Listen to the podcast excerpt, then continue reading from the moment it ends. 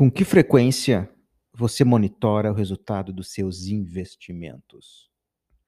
Recentemente, uma pessoa perto de mim estava reclamando da performance da sua carteira nos últimos tempos. Eu fiz a seguinte pergunta: com que, qual frequência que você monitora o resultado dos seus investimentos? E para minha surpresa, essa pessoa que estava descontente com o resultado respondeu: Toda semana eu abro uma planilha e observo o resultado dos meus investimentos, se eles estão subindo ou se eles estão descendo. E essa pessoa mencionava a sua angústia com relação a um resultado não favorável nessa janela semanal que ela havia observado. Muitas vezes, ou quase sempre, eu diria que esse é o principal problema do investidor que se compromete com uma carteira, se compromete com um fundo e fica de forma frequente checando como está este determinado investimento. Ou seja, ele fica monitorando, ele fica checando as variações que muitas vezes são ruído e pouco mostra sobre a performance daquele investimento. Então, nós observamos as pessoas olhando um tracking record ou um histórico de um fundo, observando o resultado durante um histórico de 10 anos, se comprometem em investir neste fundo e começam a observá-lo, a sua performance, seus rendimentos, as suas oscilações da cota, com uma frequência muito alta muitas vezes no dia, todo dia, olhando a cota de um fundo. Se for ações, muitas vezes mais de uma vez por dia. E faz com que a pessoa imagine ou que chegue à conclusão de que essa variação ela mostra alguma coisa sobre a performance do fundo. E na realidade, não mostra. Checar as variações induz a uma ação equivocada uma angústia muito grande e um, um problema emocional que possivelmente vai fazer com que a pessoa tome a decisão errada na hora errada. Então aqui vai. O primeiro lembrete para todos que estão nos ouvindo é tentar aumentar o máximo possível a janela de observação quando se checa o resultado de um investimento. Eu diria que pelo menos uma vez por mês, na pior das hipóteses, a pessoa olha o resultado no fundo. O ideal é que essa janela ela seja uh, a cada três meses. Eu conheço pessoas que olham somente o resultado dos fundos e da sua carteira uh, na hora de fazer o imposto de renda. Ou seja, nós temos aqui um comportamento onde uma pessoa olha a sua carteira uma vez por ano, confiou seus investimentos a gestores que vão fazer a gestão diária dos recursos, dos ativos, e vai checar esse resultado uma vez por ano. E outras que vão observar e monitorar o resultado do, da sua carteira diariamente, ou seja, perto de 250 vezes no ano. Outras vão fazer 12 vezes ao ano, ou seja, uma vez por mês. Então, parece, parece uma, uma, uma informação pouco relevante, mas isso diz muito com relação à parte psicológica, à parte mental do investidor. Por que isso? Porque, na realidade, quando se checa o investimento e se monitora o investimento muito de perto, a gente está olhando um ruído, está observando um ruído, uma aleatoriedade, ou seja, um susto perto da média. Ao passo que a performance está diretamente relacionada a uma estratégia aplicada no tempo, que vai ter momentos em que ela vai performar e momentos em que ela não vai performar. Mas ao longo do tempo, ela vai trazer um retorno positivo, obviamente, uh, carregado de uma volatilidade, carregada de uma volatilidade, de um ruído no curto espaço de tempo.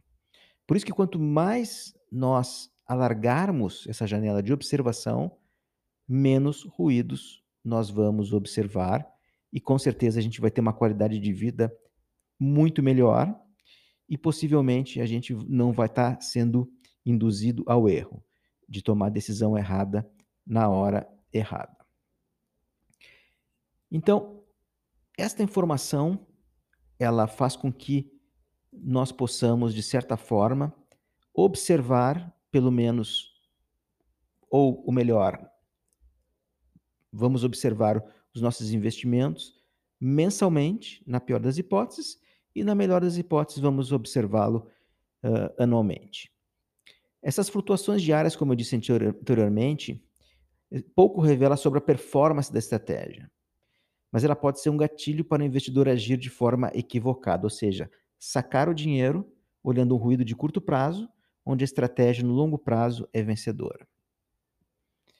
E o intervalo de observação deve ser longo o suficiente para ignorar o movimento aleatório, esse ruído que eu acabei de mencionar.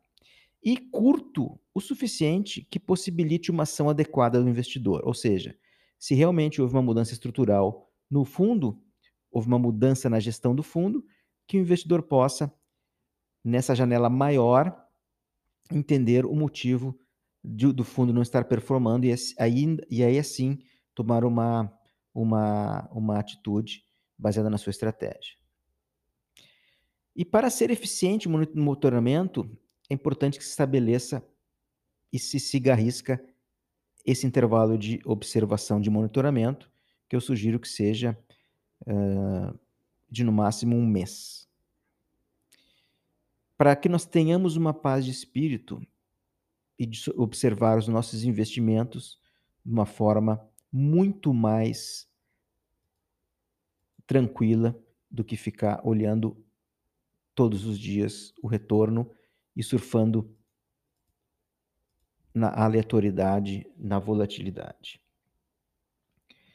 Eu lembro que existe uma diferença muito grande onde o investidor está preparado, onde o investidor tem um plano, e eu costumo observar nos investidores de sucesso no longo prazo três características.